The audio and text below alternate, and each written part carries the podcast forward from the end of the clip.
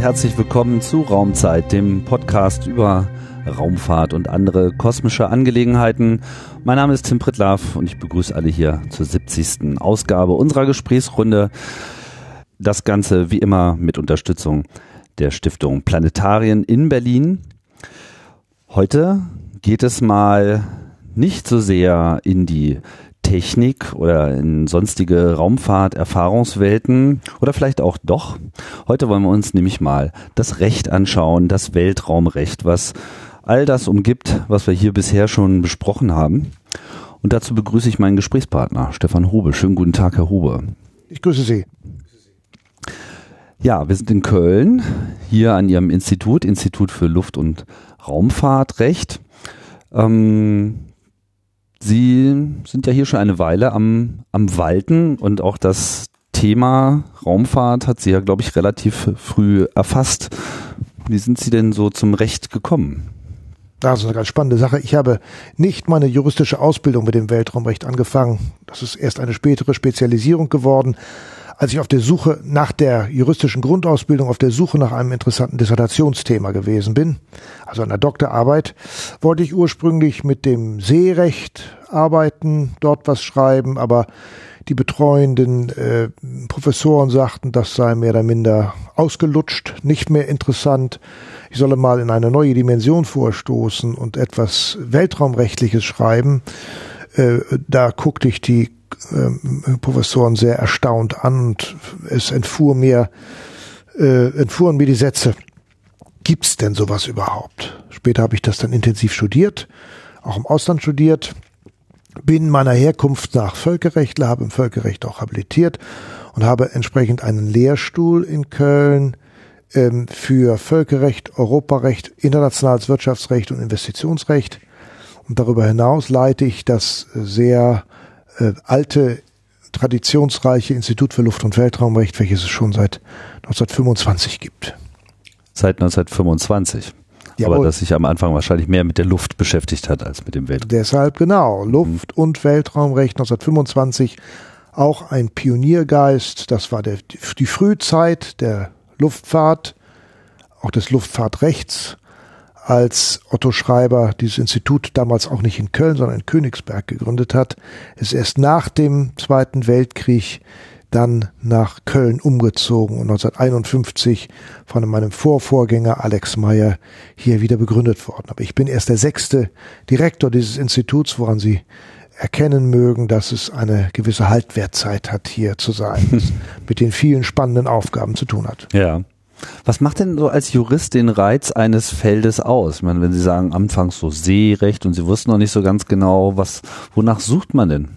Man sucht nach rechtlichen Herausforderungen, die immer umso stärker sind, je mehr Herausforderungen es durch ungeahnte neue Entwicklungen geben kann. Und das ist nun sicherlich für die Luftfahrt zum einen, aber insbesondere auch für die Raumfahrt ganz besonders der Fall, weil wir technologische Entwicklungen haben, die einfach sehr, äh, das, auch die rechtliche Kodifikation sehr auf die Probe stellen. Ich bin gleichzeitig Rechtsberater der deutschen Delegation im UN-Weltraumausschuss, wo es also um die Kodifikation von, von äh, Verhaltensformen geht. Und da äh, werden wir ständig konfrontiert mit Fragen, die wir vielleicht im Laufe des Gesprächs äh, auch nochmal weiter verfolgen können, mhm. wie es etwa um den Umweltschutz im Weltraum steht, ob es heutzutage angängig ist, ähm, Ressourcen von den Himmelskörpern zu holen und sie zu verarbeiten, ob und inwieweit überhaupt äh, private Raumfahrt ähm, zulässig ist und zulässig sein soll. Dies alles garniert von den ähm, obwaltenden Problemen, die darin bestehen, dass die Raumfahrt ja zuallererst militärisch basiert gewesen und das bis heute ist. Mhm. Alle großen Weltraumnationen haben eine ganz starke militärische Fokussierung.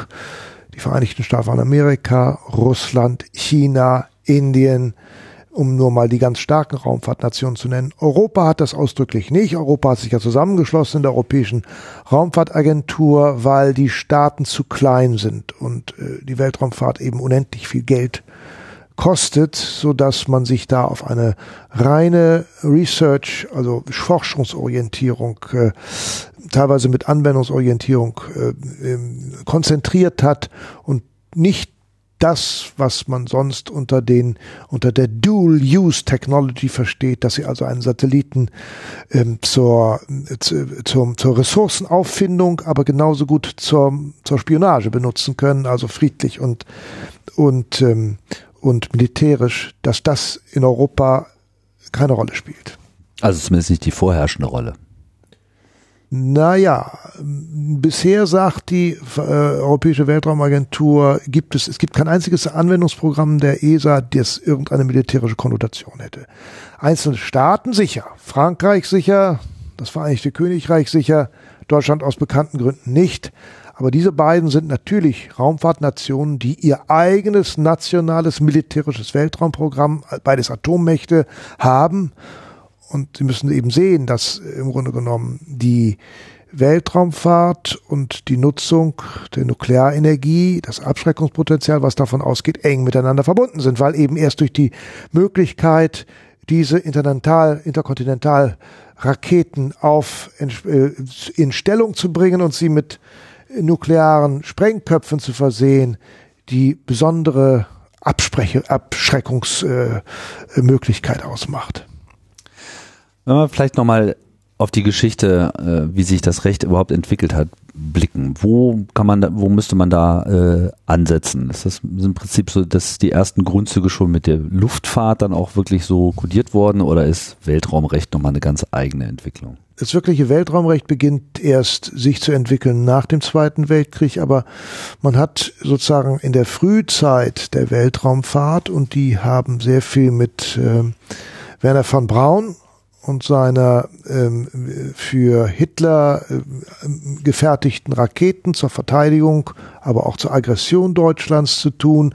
Also ist in den 1920er, 30er Jahren ähm, anzusiedeln. Schon in dieser Zeit gibt es 25 Jahre vor dem ersten künstlichen Satelliten aus dem Jahr 1932 ein Buch eines Deutsch-Tschechen, Wladimir Mandl, der ein Buch über Weltraumrecht schreibt. Er nimmt da, und da haben Sie sehr recht mit Ihrer Vermutung, die die Frage nahelegt, nimmt da das Luftrecht zur Grundlage und versucht sozusagen Analogien zu ziehen, sagt auch schon im Weltraum darf es keine staatliche Souveränität geben, wo ja klar ist, ähm, dass jeder Staat über seinen Luftraum volle Souveränität ausübt. Also ein ganz anderes rechtliches Kontinuum dort ist. Nein, aber die, ähm, das Weltraumrecht beginnt eigentlich erst ähm, in, sein, in, der, in der Genealogie nach dem Start des ersten künstlichen Satelliten nach dem Zweiten Weltkrieg am 4. Oktober 1957. Das alarmiert vor allem die Vereinigten Staaten von Amerika extrem, weil Russland, die damalige Sowjetunion, damit den Nachweis geführt hatte, dass sie ähm, mit Interkontinentalraketen ähm, sozusagen von Vladivostok nach Los Angeles ähm, kommen konnte. Die weitere Geschichte ist aber keine bilaterale, sondern eine innerhalb der Vereinten Nationen. Dort wird Weltraumrecht geschrieben. Man braucht etwa zehn Jahre, um den ersten großen Vertrag abzuschließen, den noch heute gültigen ähm, Weltraumvertrag, wie er abgekürzt heißt, in dem eigentlich alle Grundsätze festgelegt sind. Dann ein Jahr später ein Weltraumrettungsabkommen, in dem es im Wesentlichen darum geht, was muss man machen, was soll man machen, wenn Astronauten in Schwierigkeiten kommen, entweder im Weltraum oder eben beim Start oder bei der Landung. Dann äh, 1972 ein Weltraumhaftungsabkommen, in dem festgelegt wird, wer eigentlich haftet, wenn ein Satellit auf die Erde kommt oder wenn zwei Satelliten im Weltraum kollidieren. Schließlich 1975 das Registrierungsabkommen, wo es darum geht, dass jeder, der einen Weltraumgegenstand, einen Satelliten etwa in den Weltraum schießt, die dafür auch ein Register haben muss und den registrieren muss und da bestimmte Informationen über den Satelliten festlegen muss, festhalten muss. Und schließlich 1979 das umstrittenste dieser ganzen Abkommen, das internationale Mondabkommen, was für den Mond und andere Himmelskörper, also auch für den Mars, die Venus und so weiter gilt, wo etwas über die Nutzung der Himmelskörper gesagt werden soll, dies allerdings nur in Ansätzen getan wird und eigentlich wir bis heute keine wirkliche Nutzungsordnung haben. Hm. Aber damit wurden dann zumindest schon mal erstmal die ersten großen Probleme erledigt. Ich meine, es ist im Prinzip das erste Recht, was dann tatsächlich auf Basis der Vereinten Nationen überhaupt erst seine Geburt genommen hat. Ja. Wo es auch so keine Vorlage gab. Richtig, ganz richtig. Ja, in gewisser Weise gibt es zwei, grosso modo zwei Vorlagen. Das sind die anderen Staatengemeinschaftsräume, die wir kennen. Etwa der Tiefseeboden mhm. und dessen Nutzung, mhm. die Hohe See und deren Nutzung und auch die Antarktis und deren Nichtnutzung, die ja bis heute sozusagen verboten ist. Das sind Staatengemeinschaftsräume. Kein Staat darf über diese Gebiete eigene Souveränität ausüben und die unterlagen schon teilweise davor eigentlich der Verwaltung durch die Vereinten Nationen, die deshalb auch entsprechend das Recht in Staatenkonferenzen gemacht hat, daher also Völkerrecht. Das mhm. sind ja, ist ja nichts anderes als zwischenstaatlich äh, gemachtes Recht. Mhm. Das heißt, das Völkerrecht ist im Prinzip die Basis für all diese Abkommen. Ja, mhm. so kann man sagen, genau. Was ist denn in diesen was ist denn in diesen Abkommen jetzt genau festgehalten? Fangen wir vielleicht mal mit diesem Weltraumvertrag an. Offizieller Langtitel heißt es hier Vertrag über die Grundsätze zur Regelung der Tätigkeiten von Staaten bei der Erforschung und Nutzung des Weltraums, einschließlich des Mondes und anderer Himmelskörper. Schöner Titel. Ja, da finden Sie etwa die wichtigste Bestimmung, dass nämlich weder der Weltraum noch Himmelskörper staatlicher Aneignung unterliegen. In anderen Worten, die amerikanische Flagge auf dem Mond zeigt nicht etwa, dass der Mond der 51. Staat der Vereinigten Staaten wäre, sondern signalisiert, hier sind Menschen gewesen, eine neue Dimension vorgestoßen, als, wie es so schön heißt, Boten der Menschheit, Envoys of Mankind, wie es im Weltraumvertrag auch drin steht. Mhm. Dann etwa eine Klausel über die begrenzte Demilitarisierung des Weltraums und vor allem der Himmelskörper. Man darf keine Massenvernichtungswaffen etwa auf dem Mond und anderen Himmelskörpern stationieren. Wohl aber, da ist bewusst eine Lücke gelassen worden, darf man sie im Weltraum benutzen. Keine Massenvernichtungswaffen, aber jedenfalls Waffen, die sozusagen ähm, etwa erlauben würden, Interkontinentalraketen schießen zu können. Ähm, dann gibt es aber für die, für die Himmelskörper ein striktes Demilitarisierungsgebot. Äh, mhm. Schließlich die besondere Erlaubnis, dass auch private Weltraumaktivitäten unternehmen dürfen, dafür aber die Erlaubnis eines Staates brauchen. Schließlich eine Klausel, die festlegt, dass wenn man einen Schaden im Weltraum oder auf der Erde verursacht, der sogenannte Startstaat, der Staat, der nämlich dieses Weltraumobjekt in den Weltraum gebracht hat, für den entstandenen Schaden haftet. Also ein bisschen so wie Eltern haften für ihre Kinder, müssen auch die Staaten für ihre Unternehmen haften. Ganz genau. Eltern, genau, Staaten haften für ihre Unternehmen. Das mhm. ist etwas auch völkerrechtlich sehr Besonderes, das sozusagen dazu führen soll, dass ähm, Staaten entsprechend gucken, dass sie die Unternehmen, denen sie das eine solche Erlaubnis, eine Lizenz zur, zum Betreiben privater Aktivitäten geben, dass die sich auch anständig versichern. Denn sonst können sie gegenüber denen keinen Rückgriff nehmen, wenn mal was passieren sollte. Mhm. Schließlich eine Registrierungspflicht, die Tatsache, dass Staaten über Satelliten doch eine Art von rechtlicher Kontrolle behalten. Denn sonst würden die da ja, weil es kein genuines Orbitrecht gibt, muss man sich des staatlichen Rechts bedienen.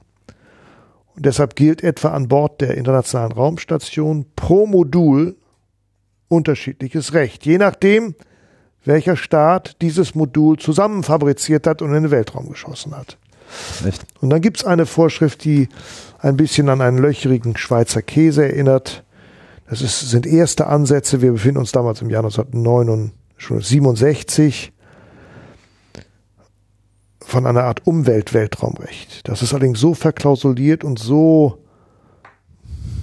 unkonkret formuliert, dass man sagen kann, 1967 war die Menschheit in der Tat noch nicht so weit, tatsächlich, wie wir das heute sehr stark haben, aber erst seit der Stockholmer Umweltkonferenz von 1972 hier schon rigide Absprachen zum Schutze des Weltraums und der Himmelskörper zu treffen. Damit ist der Weltraumvertrag der umfassendste und viele der einzelnen dort enthaltenen Prinzipien, Rettung von Astronauten, Haftung für Schäden, Registrierung sind später wieder aufgenommen worden in spezifischen Abkommen. Mhm. Die, dort wird also dann noch detaillierter das beschrieben. In einem Fall, den ich noch nicht angesprochen habe, spricht der Weltraumvertrag auch sehr unvollkommen von der Möglichkeit der Nutzung des Weltraums. Und schreibt und sagt dazu, dass diese Nutzung des Weltraums Anliegen der gesamten Menschheit sein soll. Hier ist der Jurist gefordert. Das ist ja eine mittelmäßig unbestimmte Klausel. Was ist Anliegen der gesamten Menschheit? Wir sind uns heute im Wesentlichen darüber einig, dass wir nicht präzise angeben können, was das heißt.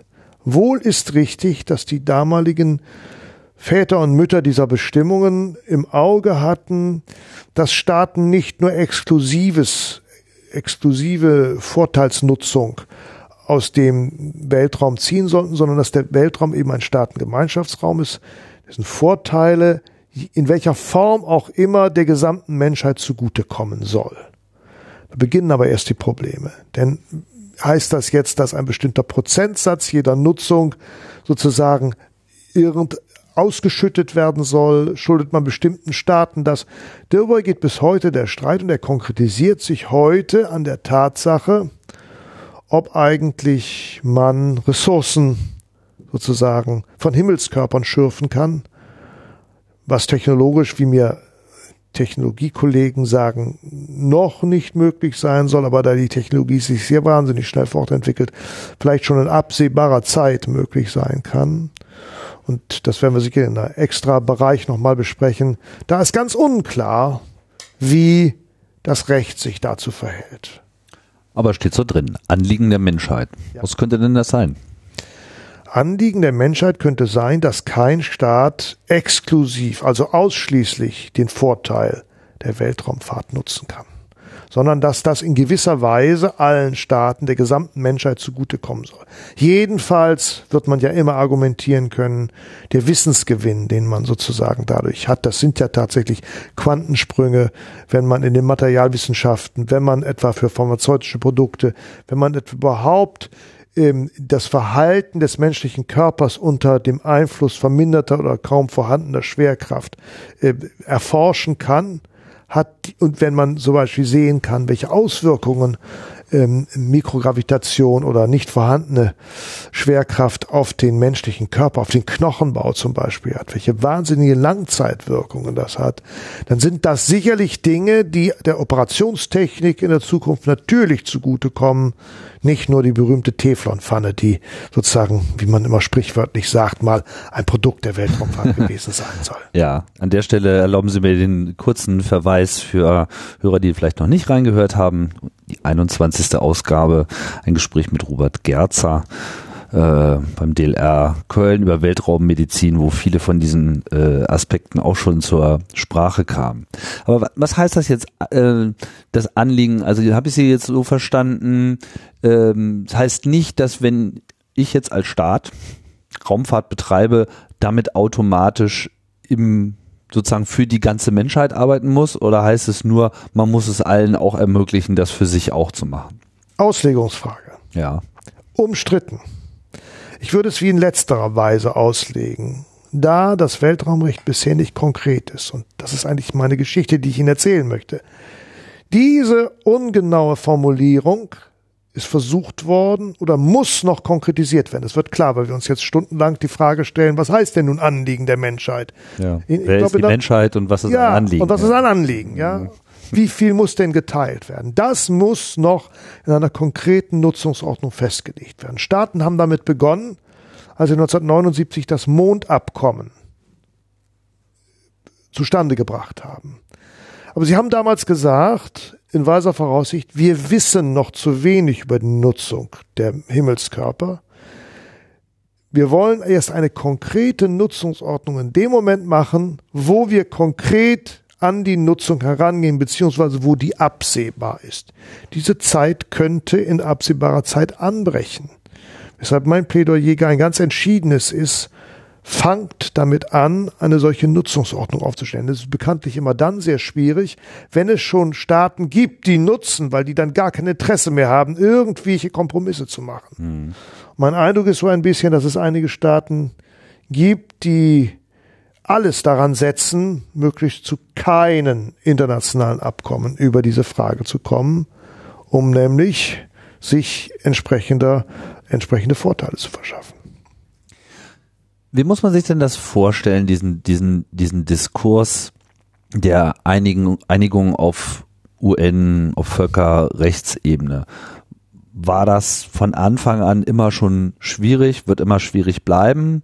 Oder gab es da auch eine Phase des großen Konsens, wo man irgendwie mit äh, Respekt voreinander äh, getreten ist und sich da schnell einig war. Und im Prinzip ist das ja alles relativ früh schon entstanden, wenn man jetzt mal sieht, dass die UN selber erst 45 äh, überhaupt erst gestartet wurde und noch ganz andere Sorgen hatte, dass dann gleich in dem Rahmen so ein Rechtswerk entstanden ist. Naja, aber ich meine, das spricht eben dafür, dass zwischen 1967 und 1979 fünf internationale Abkommen entstanden sind. Das ist ganz enorm.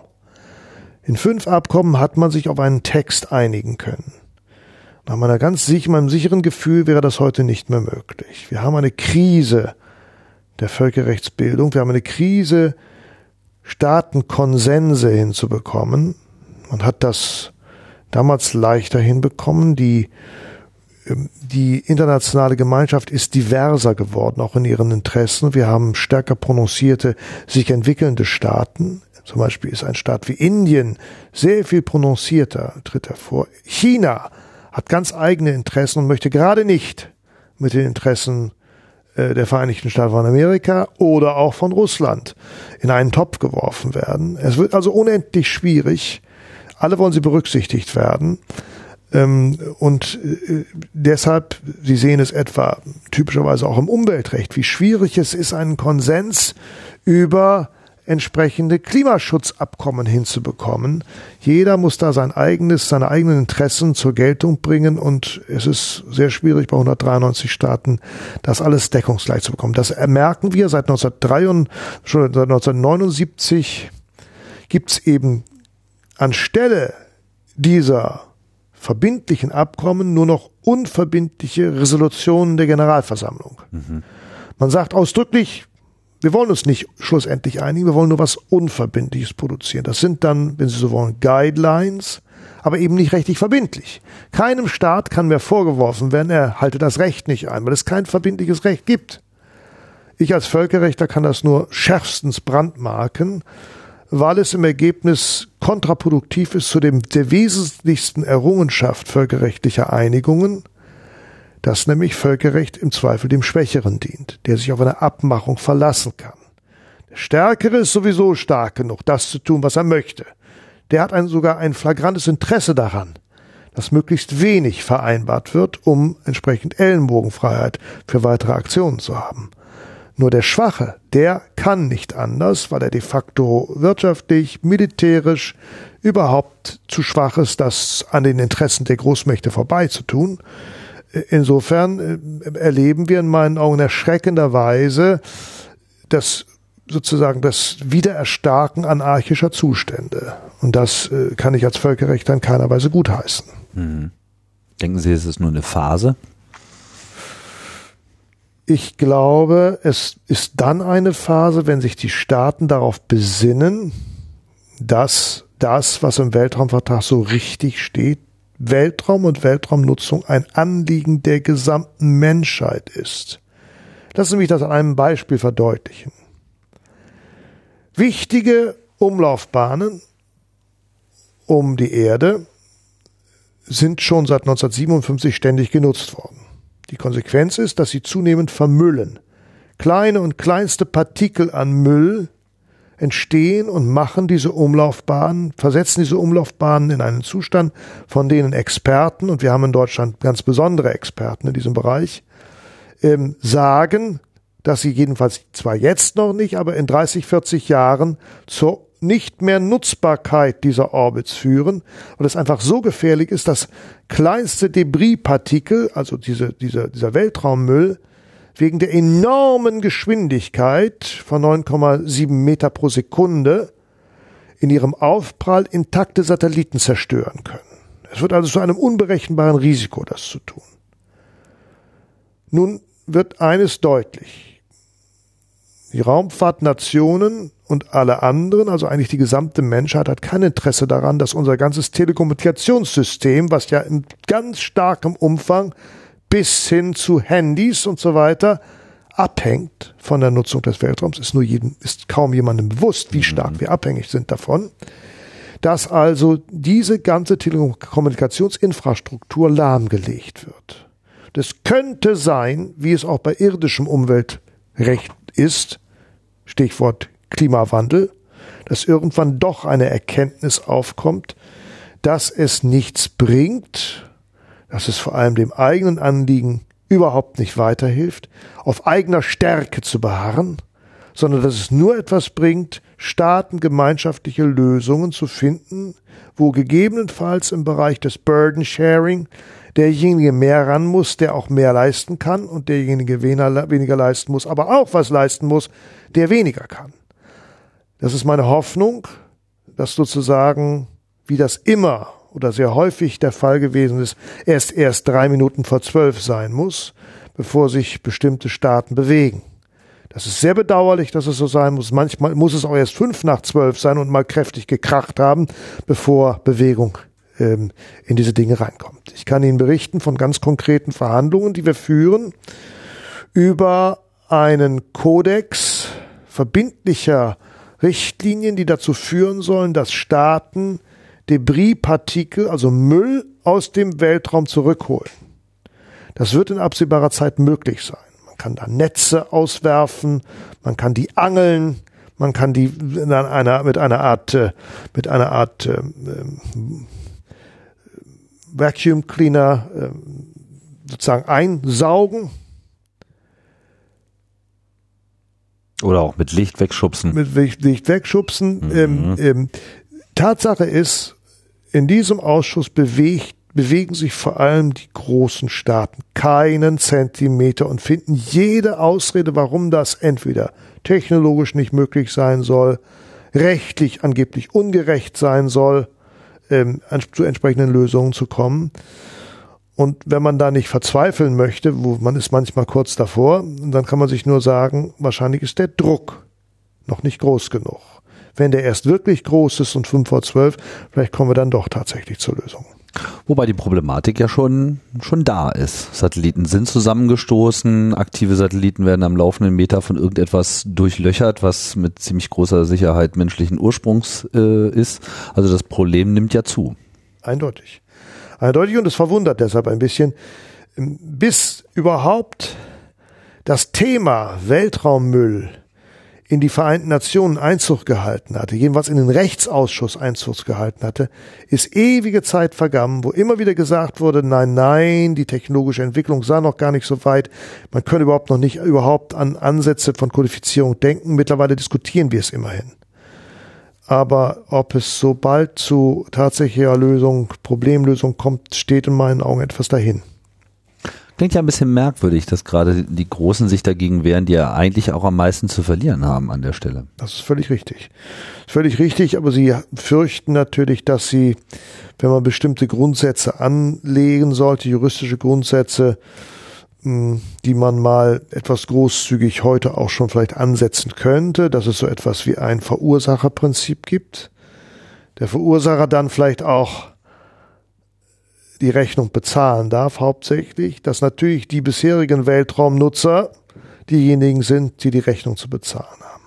Zumal es ja eine Menge Weltraumfahrzeuge gibt, die da oben noch rumgammeln, gar nicht mehr unter Kontrolle sind, weil so einfach Vorkehrungsmaßnahmen wie es geht hier nicht nur ums Starten, sondern man muss auch einen Weg haben, das Ding wieder zurückzuführen, bevor es zu Schrott wird, ja eigentlich auch erst seit 10, 15 Jahren wirklich ein richtiges Thema sind. Ganz genau, ganz genau, ganz genau. Wir haben das Problem, dass wir eben vergleichsweise spät dieses Thema äh, aufgenommen haben, wie ja auch äh, insgesamt die Frage des Umweltschutzes eher eine ist, die äh, erst seit 1972 überhaupt ernsthaft seriös diskutiert wird.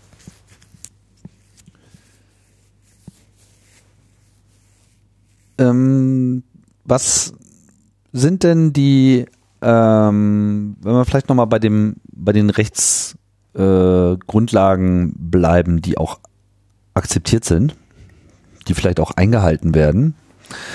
Ähm, abgesehen von dem grundlegenden Weltraumvertrag, äh, Sie erwähnten vorhin das Rettungsübereinkommen.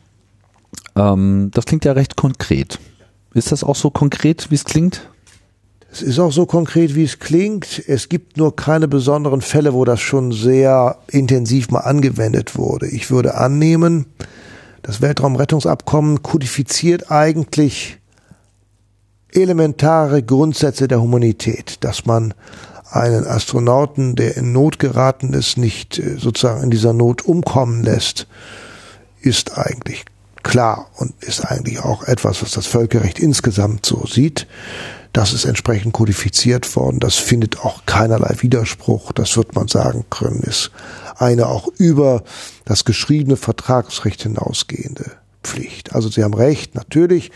Ähm, da äh, ist in der Tat, da haben wir es in der Tat mit der Kodifikation einer allgemeinen Regel zu tun, die von vielen Staaten akzeptiert ist, von sehr vielen Staaten akzeptiert. Die aber noch nicht so richtig zum Einsatz gekommen ist. Genau, dass sich da ein Staat darauf berufen hätte, ähm, ist nicht so. Staaten sind in diesen Fällen in der Regel sehr stark daran interessiert, andere nicht so sehr reingucken zu lassen in die Mission. Ähm, es gibt deshalb auch eine Rückführungspflicht in diesem Rettungsübereinkommen. Auf Kosten des Startstaates ist der bergende Staat verpflichtet, das ins Trudeln gekommene Raumschiff zum Beispiel samt Astronauten rückzuüberstellen, beziehungsweise diese Astronauten in Krankenhäuser zu bringen oder in die entsprechende Quarantäne. Das ist ja mal erstmal nötig. Sie erwähnten die ISS, dass sie ja nochmal so besondere äh, Rechtsgrenzen hat. Wie ist denn, ähm, als, als, das, als das Projekt geboren wurde, die internationale Weltraumstation, war es ja allein schon, weil es eben international angelegt war und eben mal nicht eine Mission eines einzelnen Staates war, schon an sich eine Besonderheit.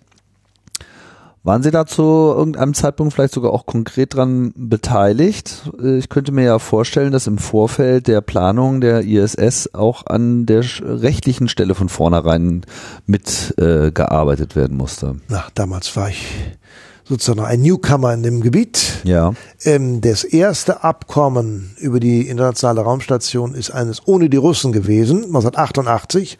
Das ist in Deutschland von Ministerium verhandelt worden. Ein toller internationaler Vertrag, den ich immer wieder meinen Studierenden vorführe. Und der ist dann praktisch eins zu eins zehn Jahre später übernommen worden. Zu beiden Zeiten war ich noch nicht sozusagen in Amt und Würden als mhm. Direktor, bin das erst seit 2001.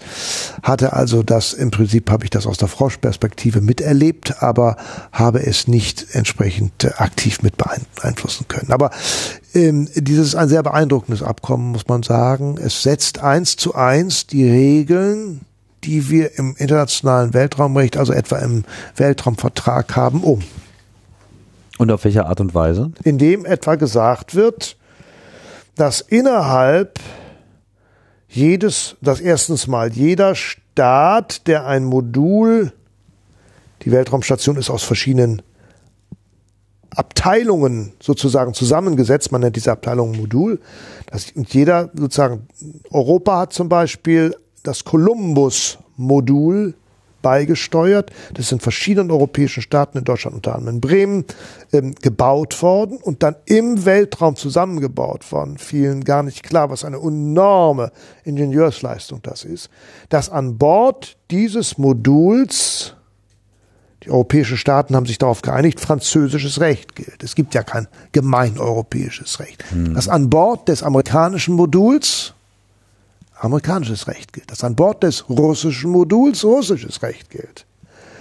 Das ist direkt. Die Japaner nicht zu vergessen. Die Japaner nicht zu vergessen, den kanadischen Arm nicht zu vergessen. Mhm. Ähm, also, man hat sich tatsächlich darauf eins zu eins übertragen, dass was im Artikel 8 des Weltraumvertrages auch steht, dass Staaten Hoheitsgewalt und Kontrolle über ihre Weltraumgegenstände dann auch dann haben, wenn die im Weltraum sind. Das führt zu weiteren interessanten Dingen, dass Urheberrechte an die für Erfindungen, die in den Modulen gemacht wurden, sich nach dem entsprechenden Recht des Staates richten. Oh, okay. Oder dass das Strafrecht, wenn es zu strafbaren Handlungen kommen sollte, unter anderem in diesen Stationen auch das, unter anderem das Recht des Staates sind, der die entsprechenden Dinge da in den Weltraum geschickt hat. Also man sollte nicht nur nicht klauen, sondern wenn man was klaut, dann sollte man überlegen, in welchem Modul in man welchem das macht. Gebiet, wo man am wenigsten auf die Finger kriegt. Das ist richtig, ja genau. Ja. Ich stelle mir gerade vor, dass es so am Ende des amerikanischen Moduls auch so ein You are leaving the American Sector Schild gibt, der einen auf die Sehr, sehr gut. Ich bin auch sehr glücklich insofern, dass es diese Regeln gibt, weil das immer, immer ein Bestandteil meiner weltraumrechtlichen Klausur ist. Da können sich Studierende dann austoben eigentlich nicht so furchtbar schwer, aber man muss schon so ein bisschen konstruieren. Und das ist hm. immer sehr geeicht. Aber gibt es dann auch spezielles Recht, was dann explizit diesen Körper sozusagen auch an sich äh, beschreibt und die Interaktionen, äh, die dort stattfinden? Weil das ist ja sozusagen mehr so ein, so, so ein Patchwork-Start auf einem gemeinsamen Raum. Das bringt ja interessante rechtliche Implikationen mit sich. Naja, einmal ist es tatsächlich Patchwork. Und alles, was die Station selbst betrifft, ist im Grunde genommen mitgenommenes irdisches Recht. Was das Fliegen der Station in bestimmten Umlaufbahnen betrifft, das ist Weltraumrecht. Das darf eben nur in bestimmten Umlaufbahnen fliegen, kann das auch rein naturwissenschaftlich nur dort tun, muss aber natürlich in freien Bereichen fliegen. Äh, man darf bestimmte Dinge sozusagen nicht machen, man darf andere Sachen machen. Es darf zum Beispiel dort keine militärische Aktivität stattfinden. Das muss, man darf damit nicht die Weltraumumwelt verdrecken.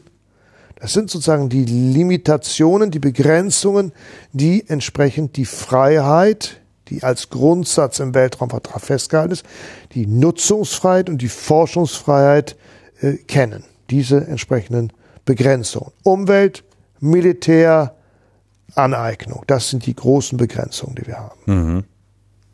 Was sind so die Einflüsse des Umweltrechts dann zum Beispiel auf die ISS? Also was, was hat das so für Implikationen? Geringe, ganz geringe, denn da wird man sagen müssen, das, was innerhalb der Station gilt, wird das durch einen Code of Conduct, durch einen Verhaltenskodex für die Astronauten festgelegt sein.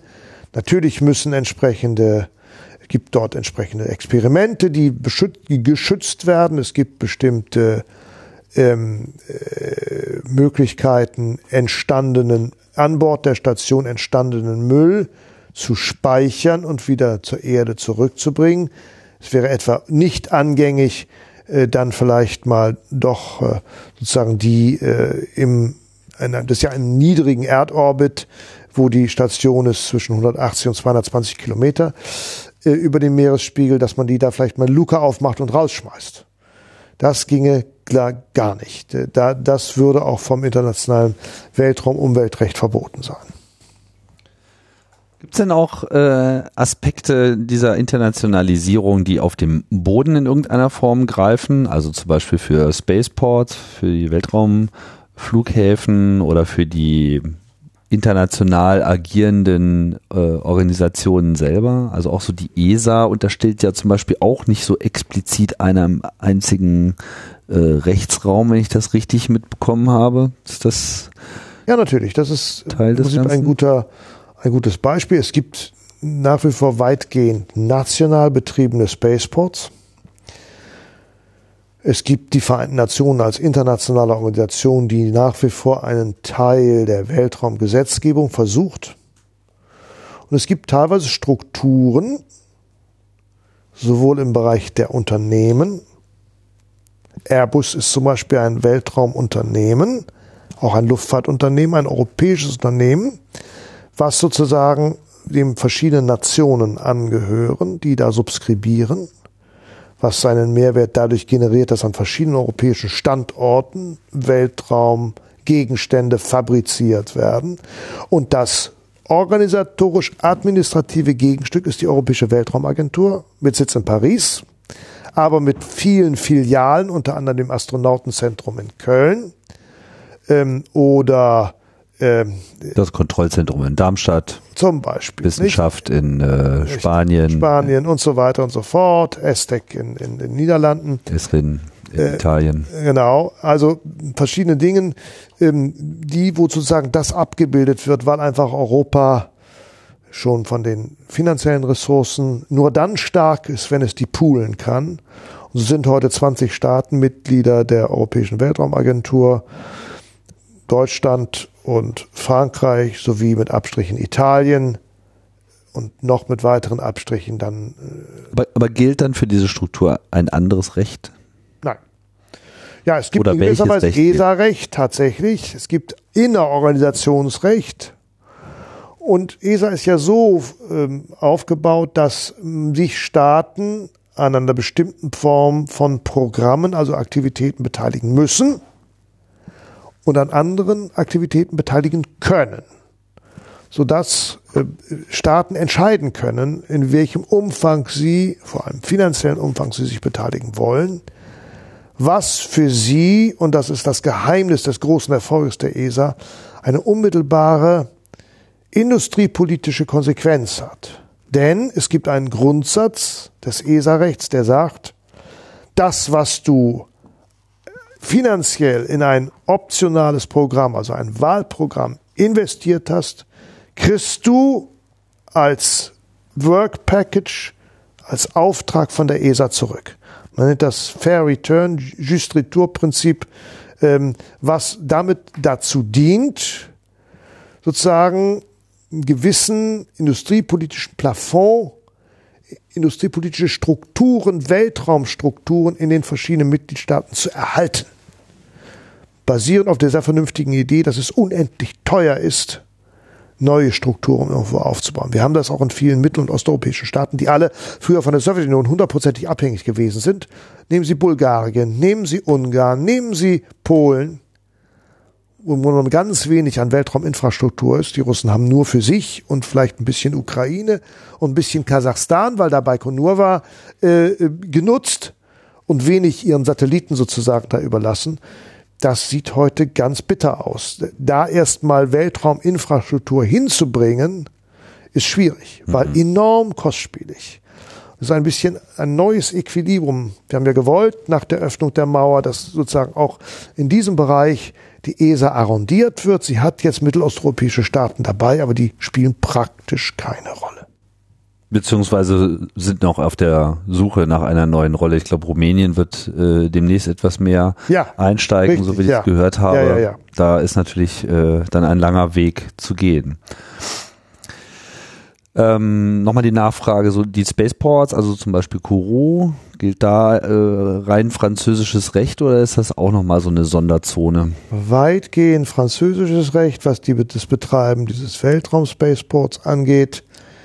Auch das Unternehmen, welches Weltraumstarts macht, Ariane Space, ist ein französisches Unternehmen, ähm, was sozusagen ein, im ESA-Auftrag der ESA weitestgehend für die Satellitenstart zur Verfügung steht. Aber natürlich streng profitorientiert, eines der erfolgreichsten Unternehmen derzeit, ein bisschen Konkurrenz mit dem sehr aufstrebenden jungen Unternehmen der Amerikaner SpaceX, die beileibe nicht nur privat sind, sondern kräftig von sozusagen Nachfolger der Shuttle Dinge, die ja Government waren, jetzt kräftig vom Staat subventioniert werden, beziehungsweise mit Aufträgen gefüttert werden, aber eine enorm erfolgreiche Bilanz haben, glaube ich, im letzten Bilanzjahr die erfolgreichsten überhaupt gewesen sind. 18 Starts. Genau. Und, und bei Ariane Space ist da auch äh, gut dabei.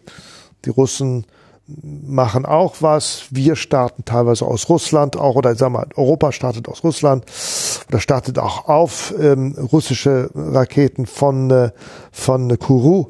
Also da ist jetzt einiges in Bewegung gekommen. Hm. Diese, das haben Sie auch an, anfangs schon angesprochen, so diese Anpassung an die Technik, die ja, im Prinzip immer wieder neue Herausforderungen ähm, im Prinzip auch erst aufwirft. Man kennt das ja auch aus dem Computerinformatik-Bereich, dass einfach bestimmte Fragestellungen auf einmal so wie aus dem Nichts auftauchen, künstliche Intelligenz, was hat das für rechtliche Implikationen etc. Äh, Im Weltraumbereich ist es ja sicherlich ähnlich, wenn es sich auch äh, teilweise vielleicht etwas anders abbildet. Hm, was würden Sie sagen, sind so die, die großen technologischen Wandel gewesen, wo dann auch so das Rechtswesen, das Weltraumrechtswesen so ein bisschen äh, äh, Haltung angenommen hat und gesagt hat, ups, da wird mal wieder alles so ein bisschen äh, anders. Naja. Zunächst einmal kann man sich die Frage stellen, wofür gilt eigentlich Weltraumrecht? Und das ist eine sehr philosophisch grundlegende Frage die mit dem Verständnis dessen zu tun hat. Sie finden in der gesamten Weltraumgesetzgebung keine Definition des Weltraums. Was erstaunlich ist für Juristen. Ja. Normalerweise zunächst einmal das definieren. Ich wollte gerade fragen, wo der überhaupt anfängt. Also ich meine, wenn es Luft, wenn der Luftraum über den Staaten immer äh, dem Staat zugeschlagen ist, muss der ja auch irgendwo aufhören. Das, da, auch darüber ist man sich nicht so ganz einig. Ähm, es gibt da astrophysikalische Möglichkeiten. Man, wir sagen insgesamt zwischen 80 und 120 Kilometern. Hm. Aber was ist nun eigentlich der Weltraum?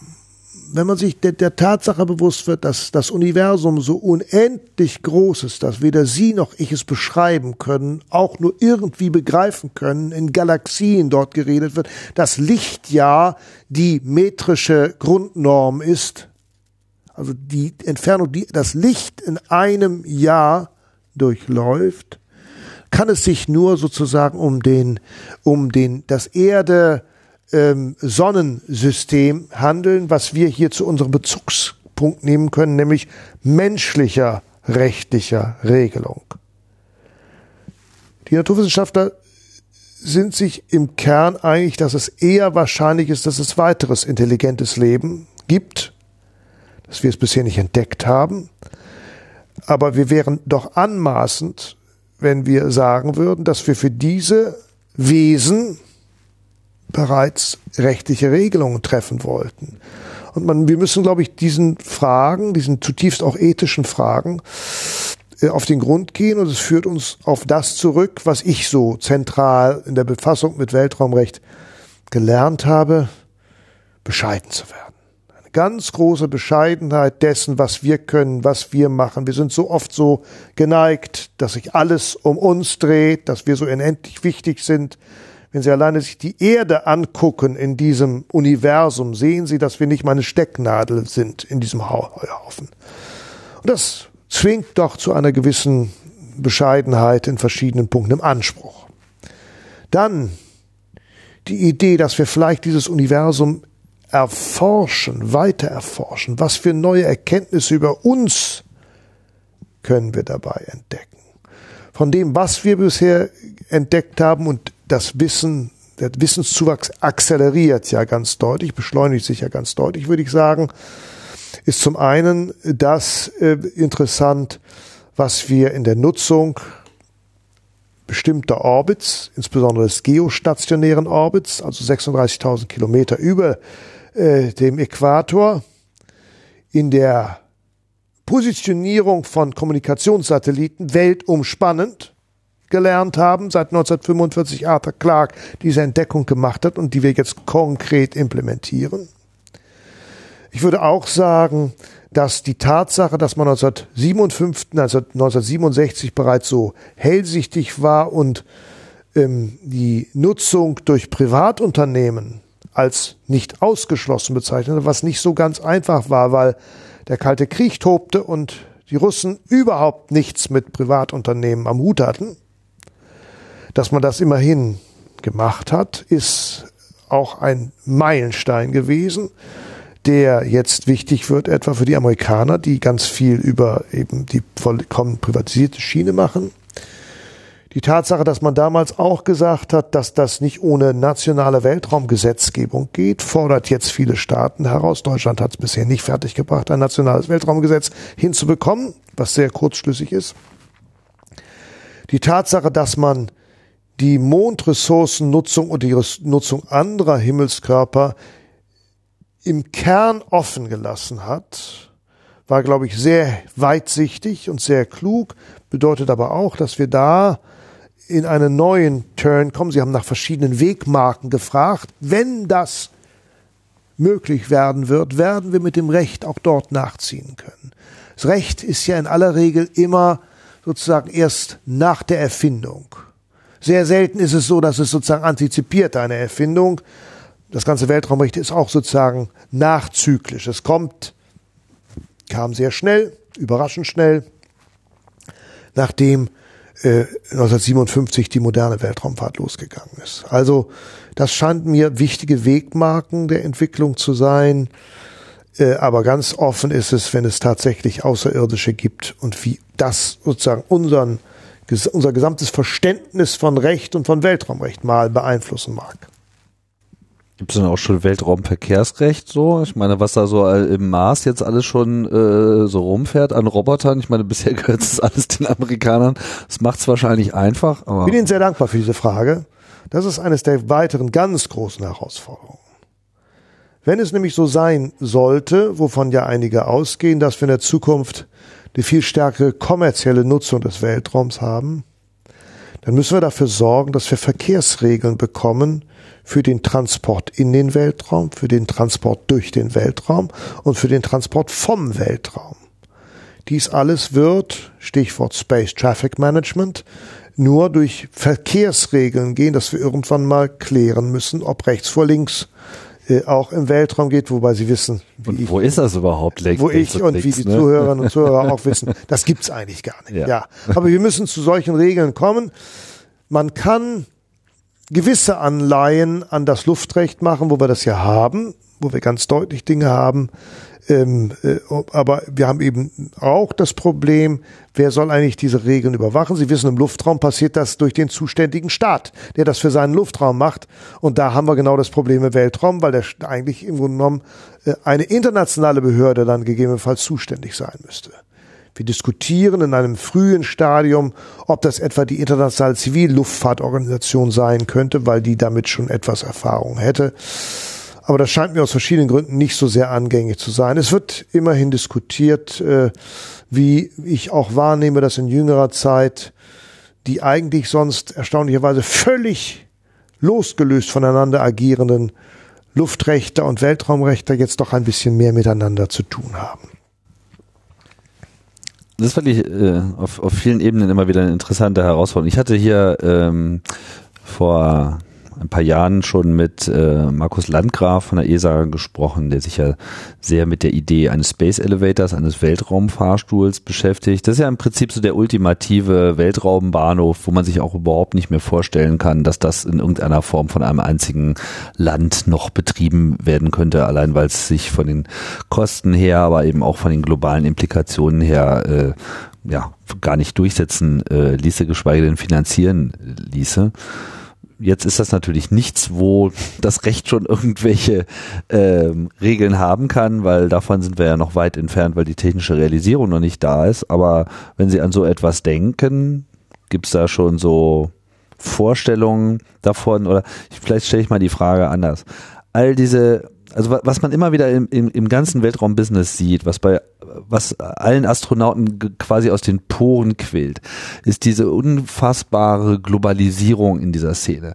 Dieses globale äh, Denken, teilweise auch so ein bisschen Frust mit dem Rest der Welt, weil man sich denkt so, oh Leute, ey, kommt doch mal klar, denkt doch mal so ein bisschen über diesen Planeten äh, hinaus, die Sachen, mit denen ihr euch beschäftigt, das ist so äh, yesterday, wir müssen hier irgendwie eigentlich im Wesentlichen an einer globalen Gesellschaft arbeiten. Wir müssen hier irgendwie einen, einen Weg finden, wie wir irgendwie uns einfach als eins äh, definieren und uns nicht täglich in diesem kleinen kleinen untereinander ähm, aufreiben die ganze Zeit. Das wissen wir ja natürlich alle, so einfach ist das nicht und das wird schon eine Weile dauern. Aber ist so äh, das Weltraumrecht solche Perspektiven wie vielleicht ein Fahrstuhl ähm, und auch die ganzen Erfahrungen, die man jetzt schon in diesem Prozess des Weltraumrechts gemacht hat, im Prinzip so die Blaupause für auch eine globale Rechtsgebung und damit auch vielleicht ein neues Völkerrecht in der Zukunft? Interessant und sehr gut, dass Sie den Kontext ziehen zu dem Völkerrecht. Unser Denken ist ja tatsächlich in den Grundsegmenten hat sehr, sehr eng zu tun mit der Entstehung des modernen Völkerrechts. Das moderne Völkerrecht beruht auf der Entstehung der modernen Territorialstaaten, die ihre Beziehungen, anders als noch im Mittelalter, die ihre Beziehungen sozusagen jetzt auf eine neue Grundlage stellen muss. Es gab Territorialentitäten mit Fürsten, den Souveränen, daher kommt sozusagen der Begriff, zunächst mal personalisiert, später auch versachlicht, die miteinander in Beziehung treten mussten. Wir haben seitdem gelernt, man setzt diesen Prozess so 1648 nach dem Ende des Dreißigjährigen Krieges an, dass wir in territorialen Entitäten denken. Das ist ganz tief in unseren Poren drin. Und was uns im Grunde genommen so ein bisschen deutlich wird an verschiedenen Phänomenen, Umweltverschmutzung vor allem, Klimawandel, ist, dass wir mit dieser alten, mit diesem alten Paradigma territorial gebundener Souveränität die Probleme der heutigen Zeit nicht mehr adäquat lösen können. Ich glaube, das ist das Faszinierendste, was mich als Völkerrechtler sozusagen umtreibt. Und natürlich kann der Blick in den Weltraum, der ganz andere Dimensionen nochmal freisetzt und die Ridikulität der, des parzellenhaften Denkens auf dem Planeten Erde besonders vor Augen führt, geradezu Stimulus sein, um hier neue Lösungen zu finden. Wobei die Lösungen ähm, nicht unbedingt nur sein müssen, dass wir jetzt zu globalen Vorschlägen kommen. Denn es ist wohl richtig, dass, das merken wir immer wieder auch an dem europäischen Dilemma, dass die Menschen schon im Nationalstaat irgendwo, äh, sag ich mal, ähm, von ihrem, mit ihren Gefühlen, mit ihrem Sentiment, mit ihren Gebräuchen, ihren Sitten, mit ihren, mit den Geschmacksausprägungen der verschiedenen Cuisines verortet bleiben müssen. Was wir aber brauchen, ist, glaube ich, eine intelligentere Verteilung von Aufgaben. Dass wir uns Aufgaben bezogen neu überlegen müssen, wer macht das am gescheitesten. Ist es wirklich sinnvoll, dass wir nationales Umweltrecht machen? Es ist wirklich sinnvoll, dass wir Klimawandel national bekämpfen wollen. Ist es dann wirklich sinnvoll, wenn ein großer Staat sagt, ich mache aber nicht mit, weil das schädlich für meine Wirtschaft ist und damit das Ganze sozusagen zum Stocken bringen kann? Aber da liegt der Punkt, aber das ist weite Zukunftsmusik, von der ich fürchte, ich werde sie nicht mehr erleben. Äh, aber ich, Sie haben völlig recht, der weltraumorientierte Blick ähm, hilft bei einer solchen Perspektive. Ich glaube, es gibt sogar noch einen zweiten Weltraum, den man hier nochmal heranziehen könnte, der eigentlich auch so ein kleines äh, Nachhilfebedürfnis hat. Das ist das Internet. Weil das ja im Prinzip auch schon ähnliche Fragen aufwirft, wo die nationalen Grenzen nicht mehr so richtig greifen, Urheberrecht, all diese ganzen Dinge, die man versucht hat einzuhegen, äh, nicht mehr so richtig zu greifen. Und da passiert ja naja, ich weiß nicht, ob da viel passiert, aber zumindest ist es ein Gespräch und da hat man natürlich auch das konkrete Problem.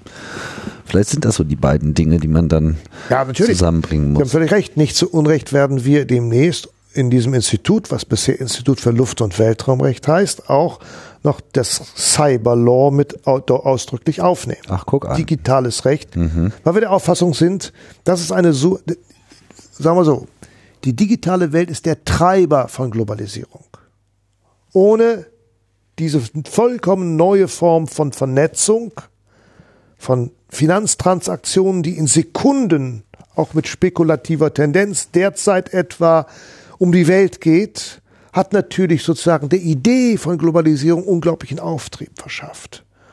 Ähm, insofern sind wir der Auffassung, dass wir nicht nur unter dem Gesichtspunkt Cyber Security, also Sicherheit vor Cyberangriffen, sondern insgesamt besser verstehen müssen, ob und wie weit etwa Cyberrecht etwas ist, mit dem wir sehr dezidiert auch neu umgehen müssen, ob das dann ein national radiziertes Recht ist oder ob das per se ein internationales Recht ist. Es ist jedenfalls ein Recht in einem neuen Staatengemeinschaftsraum, der sozusagen eine Community von Nutzern miteinander verbindet, von denen wir aber teilweise gar nicht genau wissen, wer diese Nutzer sind, mit welchen Intentionen genutzt wird, wo deshalb eben auch viel anderes passieren kann. Hm. Das heißt, das ist quasi auch wieder so ein bisschen so eine Wiedergeburt dieser, dieser, Völkerrechtsdebatte, die dann an der Stelle aufkommt, weil man sich eigentlich in zunehmendem Maße über globales Recht unterhalten muss. Nicht Absolut. nur was den Weltraum betrifft. Absolut, völlig richtig. Sehe ich genau, ja. Ja, Herr Uwe, ich bedanke mich sehr für das Gespräch. Ich mich auch für die guten Fragen. Es war eine sehr große Freude, sich mit Ihnen zu unterhalten. Dankeschön. Ja, und äh, war mir auch wieder eine Freude, eine Sendung für alle Hörerinnen und Hörer zu machen. Vielen Dank fürs Zuhören hier bei Raumzeit. Das war's, geht bald weiter. Ich sage Tschüss und bis bald.